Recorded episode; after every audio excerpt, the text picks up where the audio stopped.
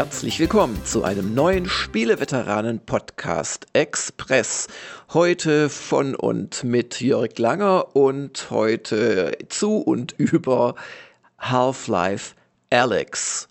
Ja, das war schon eine Überraschung am 18. 19. November 2019, als nach langer, langer Pause, mehr als zwölf Jahren Pause nach Half-Life 2, plötzlich offiziell ein neues Half-Life-Spiel angekündigt wurde, eben Alex. Und zwar als reiner VR-Shooter, der überdies, das möchte ich vorwegnehmen, auch richtig gut gelungen ist. Oder um es anders zu formulieren, wen Half-Life Alyx nicht von den Möglichkeiten von VR überzeugt, ja, für den ist VR vermutlich auf absehbare Zeit einfach uninteressant, weil viel besser geht das nicht. Ganz kurz zur Erinnerung, warum ist Half-Life eigentlich immer noch so ein Thema, obwohl seit 2004 kein richtiger großer Teil erschienen ist mehr, bis eben gestern Alex äh, rauskam. Ja, äh, wer es vergessen hat äh, oder noch nie wusste, Half-Life 1 ist eingeschlagen wie eine Bombe 1998. Ich kann mich noch gut daran erinnern, das war das zweite Jahr von GameStar. Wir haben das relativ schnell als ein enorm wichtiges Spiel erkannt. Es hat sowohl tolle Shooter-Elemente gehabt, als auch eine fast schon kinoreife Erzählung, zumindest nach damaligen Verhältnissen. Es war witzig, es war abwechslungsreich, äh, man hat äh, viel auch mit Taktik und ein bisschen mit Rätseln zu tun gehabt. Es war wirklich ein ganz tolles Spiel von einer Newcomer-Firma namens Valve. Und äh, 2004 der Nachfolger hat dann im Prinzip äh, alles nochmal ein, zwei Stufen nach oben befördert qualitativ. Man hat dort in einer wirklich beklemmenden Atmosphäre gegen die Combine gekämpft. Es war ein absolutes Spitzenprodukt, hat auch weltweit Höchstwertungen abgesahnt und war halt nebenbei für Valve auch eine sehr gute Werbemaßnahme oder eigentlich eine Zwangsmaßnahme, sich Steam zu installieren, weil es lief nur in Verbindung mit Steam. Und ähm, ja, böse Zungen sagen, danach hat irgendwann Steam derart Fahrt aufgenommen, so dass Valve gar kein Interesse mehr hatte, selber Spiele zu entwickeln. Und so ganz von der Hand zu weisen ist das nicht, denn äh, Steam ist heute der Quasi-Standard für PC-Spiele. Da kommen weder Epic Games bislang noch, ach, wie sie alle heißen, Uplay und äh, GOG und alles Mögliche, kommt da nicht im entferntesten dran. Äh, Valve ist damit marktbeherrschend und ähm, ja, zumindest hatten sie es nicht nötig, finanziell äh, Nachfolger zu machen. Es gab dann trotzdem einige Versuche. Es gab 2005 Half-Life 2 Lost Coast, was eher so ein Add-on war oder ja, wie immer man das nennen möchte. Es gab dann den Versuch, die Half-Life 2 Geschichte weiterzuerzählen mit Episode 1 und Episode 2 in 2006 und 2007. Und äh, da erschienen aber auch die Episode 3 niemals und äh, ja, seitdem war im Prinzip Funkstille. Und jetzt ist eben Alex erschienen. Man braucht zwingend ein VR-System dafür, aber es muss keines von Valve selbst sein, auch kein HTC-System. Also das ist schon mal die erste gute Sache.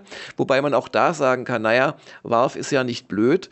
Äh, Valve hat zu Steam schon seit längerem eine Art ja, VR-Modus entwickelt, das nennt sich Steam VR und hat auch mittlerweile auch eine eigene Hardware entwickelt, nämlich Index.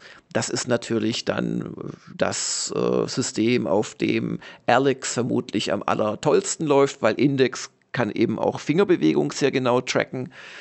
Aber es läuft grundsätzlich mit allem, was irgendwie Steam VR unterstützt. Und das ist schon sehr viel. Also äh, der große Mitbewerber von äh, HTC Vive äh, ist ja Oculus und da läuft es auf der Rift und auf der Rift S und über ein Linkkabel auch mit der Quest. Also die Quest wird dann quasi zu einem PC-Headset, wenn man es mit dem richtigen Kabel anschließt.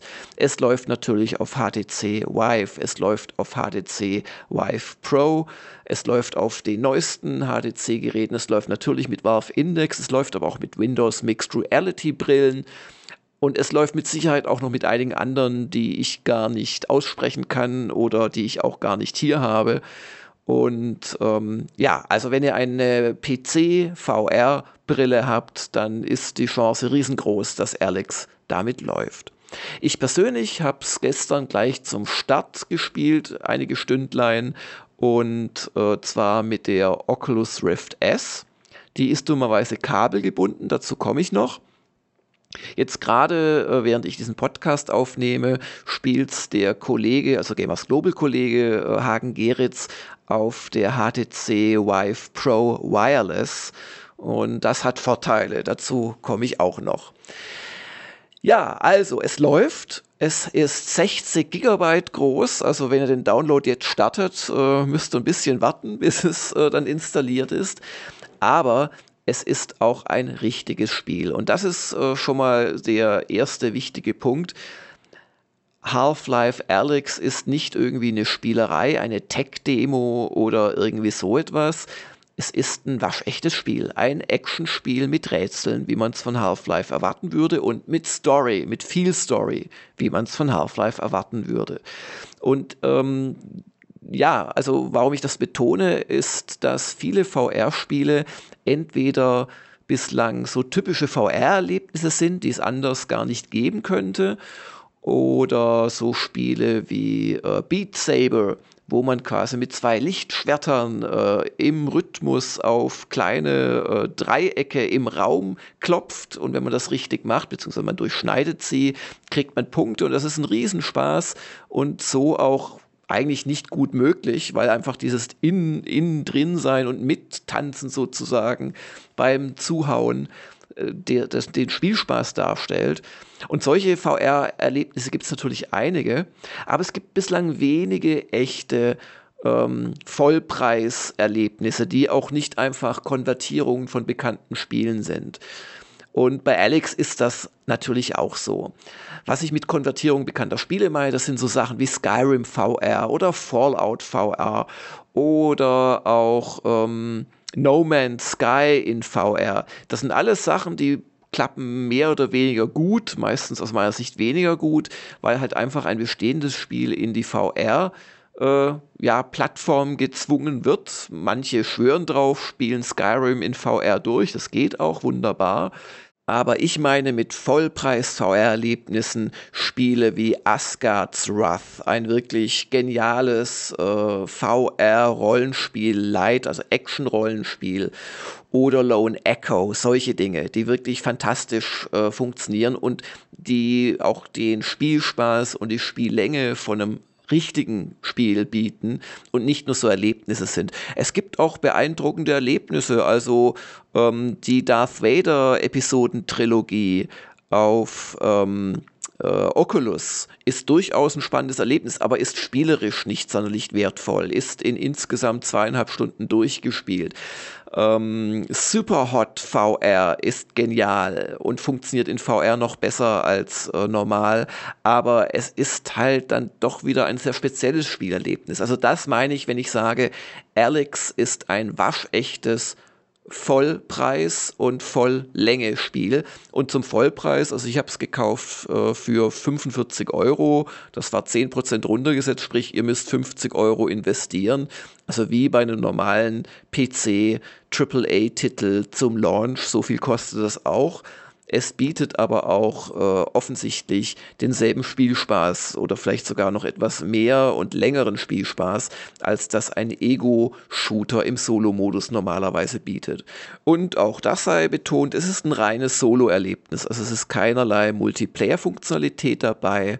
Ihr spielt Half-Life Alyx, der Geschichte, der Puzzles, der Schießereien wegen. Ja, und ich habe ja schon gesagt, es ist sehr kurzfristig angekündigt äh, worden im November 2019 und jetzt eben gestern erschienen am 23.03.2020, also gerade mal vier Monate später. Aber in Entwicklung war es wohl schon seit 2015, 2016 und zwar mit einem riesigen Team. Also Valve hat da wirklich äh, offensichtlich alles reingegossen, was sie haben in Sachen äh, Spieldesign und äh, Ressourcen. Und es macht aber wiederum Sinn. Also Half-Life 2 damals war sicherlich noch rein des Spiels wegen entwickelt worden, war aber wie gesagt der Startschuss auch für Steam, äh, das bis zu dem Zeitpunkt eine Option nur war und zum Ausliefern von Patches diente, aber jetzt war es wirklich notwendig. Und einige Zeit später wurde es dann auch für Dritthersteller eben geöffnet und wurde eben zu dieser riesigen marktbeherrschenden Plattform, die es heute ist. Und jetzt könnte man mit böser Zunge behaupten, naja, Half-Life Alyx soll für Valve dasselbe werden in Sachen VR, nämlich der Startschuss, damit das von einer proprietären äh, Pioniertechnologie, die ein paar Auserwählte nur nutzen, zu einem Massengeschäft wird. Also das ist einfach jetzt der Versuch, die äh, VR-Welle so richtig in Gang zu bringen und natürlich auch die seit Jahren in Steam VR und jetzt auch in die Index äh, VR-Brille rein investierten Entwicklungs- und Produktionskosten quasi ja auch zu rechtfertigen. Und damit sind wir jetzt bei Half-Life Alex selbst angelangt in diesem Express-Spieleveteranen-Podcast. In Half-Life 1 und 2 spielte man ja den Gordon Freeman, wobei es einen zeitlichen Sprung gab zwischen den beiden Teilen. City 17 und überhaupt die Combine-Diktatur musste sich ja erst dann auf der Erde manifestieren. Und die Half-Life-Episodes setzten dann im Prinzip Half-Life 2 noch so ein bisschen fort. Man entkam als Gordon Freeman mit einer gewissen Alex zusammen aus City 17 und hat eben weitere Abenteuer erlebt. Und Half-Life Alex spielt jetzt zwischen den beiden ersten Teilen, also nach Half-Life 1 und fünf Jahre vor Half-Life 2. Und der Gordon Freeman, den gibt es quasi nicht, sondern man spielt jetzt die Alex und trifft auch wieder ihren Vater, den Eli.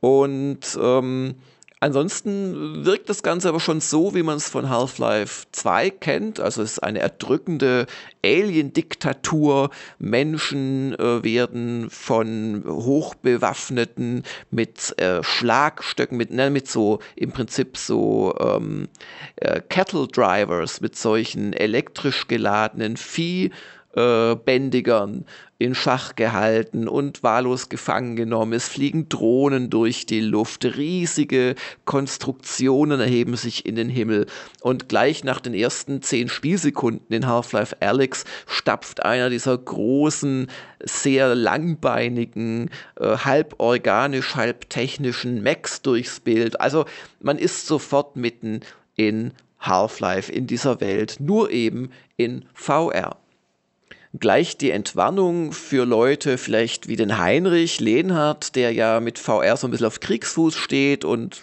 sich da auch nicht wohl äh, fühlt wahrscheinlich.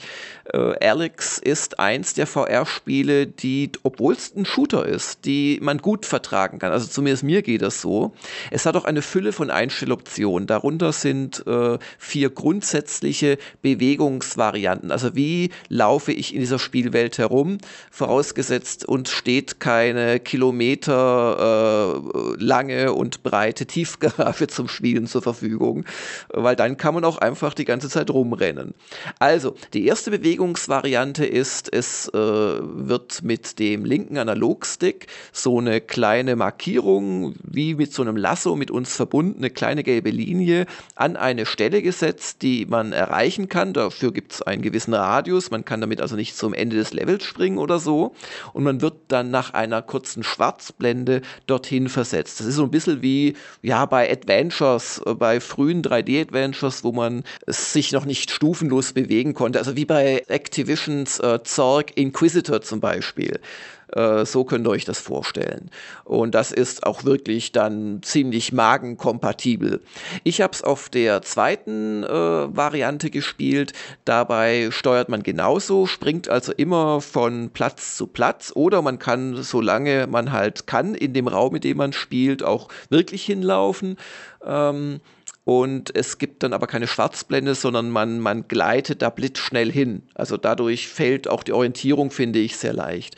Und dann gibt es noch zwei Steuerungsmodi, wo man mit dem linken Analogstick sich wie in einem normalen Konsolenshooter bewegt, nach vorne, immer dorthin, wo der Kopf ist. Man kann dann auch straven nach links und rechts. Äh, mir wird es da allerdings schnell mulmig. Und die Variante gibt es auch noch mal mit... Ähm, der Steuerungsmethode, dass ich nicht in Richtung Blickrichtung gehe, sondern in Richtung meiner äh, rechten Hand sozusagen. Und diese Steuerungsmöglichkeiten lassen sich auch kombinieren, weil zum Klettern und Springen muss man auch bei den beiden letztgenannten natürlich anvisieren, wohin man hin will. Man kann nicht wirklich irgendwo eine Wand draufklettern. Und äh, dadurch, dass das geht, ist quasi diese freie Bewegung auch jederzeit äh, in der Lage, den Teleport zu benutzen. Dann kann man einstellen, ob man ruckartig sich drehen möchte, was wiederum hilft, dass es einem nicht schlecht wird oder stufenlos. Da habe ich einfach ruckartig gelassen und ich habe dann nach zwei Stunden Spielen am Stück wirklich keinerlei Unwohlsein verspürt. Was mich hingegen schon genervt hat, ist äh, die eigen physische Bewegung im Raum. Wir haben so einen 3x3 äh, Meter Raum hier, wo wir quasi hin und her laufen können. Das funktioniert auch toll. Also es ist nicht die Schuld von Alex oder so, aber äh, Kabel verbunden, wie mit der Oculus Rift S, auf der ich es nun eben gespielt habe, äh, verführt das schon dazu, dass man halt dann hier hinläuft, statt zu teleportieren und da und sich umschaut und plötzlich steht man halt vor einer Wand. Äh, klar, passiert, äh, kann ja nicht anders sein. Aber durch das Kabel muss man halt auch immer aufpassen, dass man da nicht drüber fällt. Und das ist dann schon immersionsschädlich, wenn man im Prinzip mit den Füßen so rumscharrt und äh, versucht, wieder sich nach vorne zum äh, ja, Fernseher, wo man es drauf gestartet hat, auszurichten. Und äh, das nimmt dann schon ein bisschen die Immersion raus. Insoweit ähm, hat jetzt gerade der Kollege Hagen Geritz mit der HTC Vive Pro Wireless äh, das bessere Spielerlebnis. Das muss man deutlich sagen. Ach und übrigens, ihr müsst natürlich nicht im Raum rumlaufen. Wenn ihr euch äh, rein sitzend oder stehend das äh, Ganze geben wollt, geht das natürlich genauso. Also das, das ist optional, dieses Herumlaufen. Aber das unterstützt halt die Immersion. Also man beginnt gleich auf einem Balkon, vor sich ausgebreitet ist City 17 und ähm, jetzt steht da zum Beispiel auf dem Boden ein, ein Radio- oder Funkgerät oder auf, na nicht auf dem Boden, aber ein bisschen weiter unten. Dann beugt man sich da halt zum Beispiel runter, schaltet ein bisschen, indem man in der VR-Welt mit der Hand äh, den Knopf greift, in Wahrheit ist die Hand natürlich im Leeren und wedelt darum, kann man dann den Knopf drehen und nach dem Sender suchen, der eine Botschaft für uns enthält. Ähm, ein paar Meter weiter äh, kann man durch eine ziemlich schmutzige Fensterglasscheibe nach draußen gucken und da liegen Eddings auf einem Schreibtisch rum, verschiedenfarbige. Und was macht der äh, geneigte Spieler natürlich? Er guckt mal, ob er nicht auf dieser Glasscheibe schreiben kann. Und ja, das geht. Also es ist sehr viel, sag ich mal, so typisches VR-Ausprobierzeugs im Spiel enthalten, wo man wirklich Spaß haben kann, mit Cola-Dosen auf Tauben werfen, die Gießkanne vom Balkon Balkon runterwerfen, gucken, was passiert. Aber, und das ist eben jetzt das Wichtige, diese ganzen Sachen hat Valve eingebaut, aber sie sind halt da für den, der es möchte, aber sie sind nicht die eigentliche Spielerfahrung, wie bei so vielen VR-Titeln. Die eigentliche Spielerfahrung ist ein storygetriebenes Actionspiel mit Rätseln. Ja, und wir müssen dann eben erstmal aus diesem Wohnblock raus. Dann äh, wird relativ schnell unser Vater gefangen genommen und wir sollen ihn retten. Und wir sind dann wirklich in der Handlung drin. Und ich habe auch relativ schnell vergessen, ich habe nicht vergessen, dass ich in einem VR-Spiel bin, aber ich habe relativ schnell aufgehört, diese gerade beschriebenen Gags zu machen. Also jedes Ding in die Hand zu nehmen und zu bestaunen, rumzumalen, Dinge kaputt zu machen, umzuwerfen, sondern ich habe dadurch eigentlich nur die Welt als recht real wahrgenommen, mich aber ziemlich schnell aufs Spiel konzentriert. Ich wollte die Handlung erleben, ich wollte äh, Puzzles lösen, ich wollte äh, Gegner erschießen, ich wollte spielen. Und es äh, ist natürlich einerseits ein Armutszeugnis, dass ich das äh, betonen muss, aber es zeugt halt einfach davon, wie wenig Spiele es bislang gibt im VR-Bereich, wo wirklich das Spiel im Vordergrund steht und nicht die besondere Art, es zu spielen. Das will ich damit quasi ausdrücken. Ich würde euch natürlich jetzt auf gar keinen Fall die Handlung spoilern, äh, ich bin ja auch erst äh, zwei Stunden im Spiel und das Spiel soll eine normale Länge eines Half-Life-Titels haben. Das hieße so mindestens zehn Stunden, eher bis zu 15 Stunden. Ähm, darum möchte ich euch äh, eher beschreiben, wie man spielt und wie es aussieht. Also das Aussehen ist grandios. Ich hatte zu keinem Zeitpunkt das Gefühl, wie bei wiederum vielen anderen VR-Spielen, dass da grafisch Abstriche gemacht wurden. Ich habe es allerdings auch auf einem potenten Rechner gespielt mit einer tatsächlichen äh, berechneten Auflösung von, glaube ich, 2000 mal 2000 Pixeln. Und ähm, das ist dann schon sehr high def für eine VR-Brille. Und ähm, ja, aber um das eben zu sagen, also das, das sieht überhaupt nicht nach irgendwie VR, schlechte Texturen aus. Es ist alles sehr detailliert. Äh, ich habe ja schon erwähnt, es hat 60 Gigabyte installiert. Das merkt man. Also da sind viele Grafik-Assets drin. Dann äh, spielt es sich eben wie, äh, als ob man wirklich da wäre. Das heißt, man kann aus Fenstern gucken, man kann vom Winkel her versuchen, dass man einen Gegner sieht, er selbst einen aber noch nicht entdeckt hat und so weiter. Das ist alles möglich. Man muss durch kaputte äh, U-Bahn-Türen hindurchgreifen, um auf der anderen Seite quasi eine, äh, eine Stahlstange, mit der die Türen quasi versperrt sind, herauszuziehen, solche Dinge. Man trifft auf die typischen Gegner aus Half-Life. Das heißt, diese herabhängenden Zungen, wenn man da reinläuft, äh, gab es schon im allerersten Half-Life, war, glaube ich, der allererste Gegnertyp, auf den man traf. Ähm, äh, und die einen dann hochziehen und töten, ähm, die gibt es. Und ja, wie, wie gewohnt, man kann sie direkt abschießen aus dem richtigen Winkel, ohne halt gegen die Zunge zu laufen.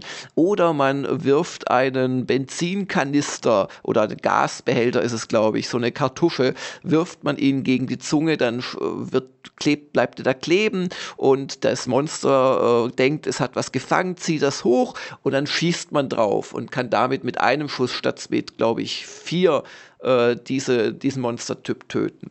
Also das alles macht großen Spaß und es ist aber auch wirklich sehr, sehr gut gemacht, was so die ganzen Interface-Geschichten anbelangt. Also das Spiel ist rein auf Englisch, voll vertont, aber immer auf Englisch, aber ihr könnt es mit deutschen Untertiteln spielen und die werden auf eine Art und Weise eingeblendet, dass sie wirklich gut sichtbar sind, dass sie sich aber auch so ein bisschen mitdrehen mit euren Kopfbewegungen. Das hat sich nach, nach einer Sekunde völlig normal angefühlt und überhaupt nicht störend. Oder ähm, das äh, Bedienen und Nachladen der Waffe. Also ihr habt dann halt äh, eine Waffe in der Hand, später gibt es auch noch andere. Das ist eine Pistole und die Pistole zeigt direkt äh, auf dem Griff an, wie viele Kugeln sie noch enthält, so als kleine grüne Markierungen. Wer die letzte äh, Patrone verschießt, dann äh, wird diese Markierung ist dann vollständig rot. Also ihr habt dann auch sofort, auch aus den Augenwinkeln heraus, ähm, habt da die Info, Mist, ich, ich habe jetzt nur noch die letzte Patrone und wenn die weg ist, ist es leer dann müsst ihr das nachladen. Und das geht nicht so einfach wie in einem normalen Ego-Shooter, dass er einfach R drückt, sondern ihr greift, wenn ihr Rechtshänder seid, mit der linken Hand hinter euch, als hättet ihr dort einen Kanister oder einen Rucksack oder Tornister, wollte ich sagen, äh, und zieht dann die Hand wieder vor und führt sie zur anderen Hand und ihr seht dann halt in der einen Hand das neue Magazin und in der anderen die Waffe. Dummerweise habe ich jetzt gerade in der Schilderung vergessen, dass man ein Magazin in echt ja erstmal auswerfen muss. Das mache ich also mit einem Knopfdruck am rechten Controller. Das Magazin fällt raus, ich stecke das andere rein, ich will schießen, äh, geht aber nicht, weil ich muss es erst äh, verriegeln oder entsichern mit einem weiteren Tastendruck. Das ist wirklich sehr realistisch gemacht. Ähm, und führt dazu, dass ich bei der ersten hektischen äh, Situation es natürlich nicht mehr geschafft habe, nachzuladen. Ich war so panisch, dass da der erste Gegner auf mich zukam, statt nur irgendwo an der Decke zu hängen, dass ich es prompt nicht geschafft habe, nachzuladen. Und also es macht einen höllischen Spaß. Allein dieses Nachladen ist richtig klasse gemacht. Dann habt ihr nach wenigen Minuten im Spiel und nach einer Viertelstunde im Spiel habt ihr äh, die Gravitationshandschuhe, also quasi eine Fortentwicklung oder von der Story her eine, ein, ein Vorgängermodell zur Gravity Gun aus Half-Life 2. Und da seht ihr eure Lebensenergie in Form von Herzen. Und äh, an der rechten Hand habt ihr noch die Anzeige eines quasi Hot-Slots, äh, wo ihr zum Beispiel eine ähm, Spritze reintun könnt, um euch zu heilen. Ähm, es gibt aber auch immer wieder so Medizinschränke an den Wänden. Da müsst ihr dann die Hand drauflegen und dann wird es so geflickt von so zehn Nadeln, die da auf euch rumstochern und so. Also es findet alles irgendwie so im Raum statt, aber auch sinnvoll, so dass man echt kapiert, was das soll und es sich sehr ähm, ja, realistisch anfühlt. Auch wenn ihr Maschinen in Betrieb nehmt, dann zieht ihr an Hebeln im virtuellen Raum, dann ähm, dreht ihr Dinge, dann müsst ihr auch teilweise Rätsel dadurch lösen, also so Öffnungsmechanismen, dass er in so einer 3D-Sphäre äh, ähm, ja, eure Hand so positioniert, dass ein Lichtstrahl nicht mit äh, quasi störenden Objekten kollidiert. Oder ihr müsst die Stromversorgung einer elektrisch verschlossenen Tür dadurch herstellen, dass ihr mit eurem Multifunktionstool, das ist quasi auch wie eine Waffe, die ihr auswählen könnt, die Wände entlang streicht, die Leitung findet und dann an Kreuzungspunkten quasi diese, ähm, ja, diese Weiche quasi umstellt, bis der äh, Strom halt zur Tür durchfließt. Dann wiederum müsst ihr Bretter kaputt machen oder ihr müsst Fässer sprengen oder ihr müsst mit zwei Händen ein schweres Fass zur Seite räumen. Also ihr macht unheimlich viel direkt im VR-Raum und ihr macht sehr wenig mit den Controllern. Natürlich die Bewegung und ins Menü gehen oder eben das Nachladen, dieses Magazin raus und das Neue rein. Das sind zwei Tasten. Aber das Allermeiste macht ihr wirklich mit euren Händen im Raum und das erzeugt zusammen mit der eigentlichen Grafik eine wirklich überwältigende Ich bin da wirklich äh, Illusion, wie es ein herkömmliches Spiel nicht nur aufgrund der flachen Grafik auf einem Monitor, sondern eben auch aufgrund der Bedienung, des Interagierens mit der Welt so einfach nicht schafft. Ja, und dann äh, ist das Half-Life Alex auch sehr geschickt gemacht. Es fängt sehr langsam an. Ihr, ihr guckt erstmal, ihr spielt rum.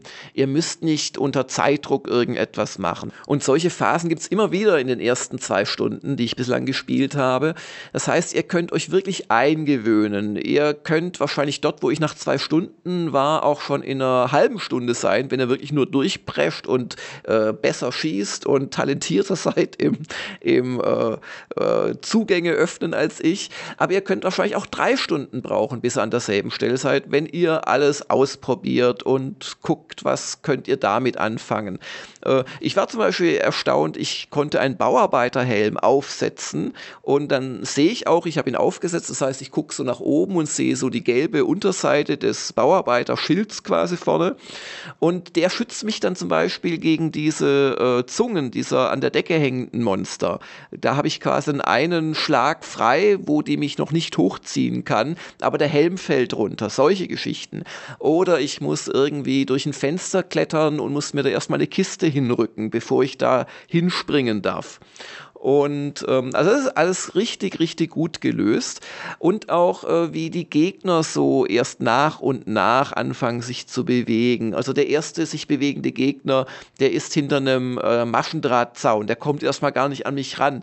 Also das ist wirklich super, super geschickt gemacht, gerade auch für VR-Anfänger.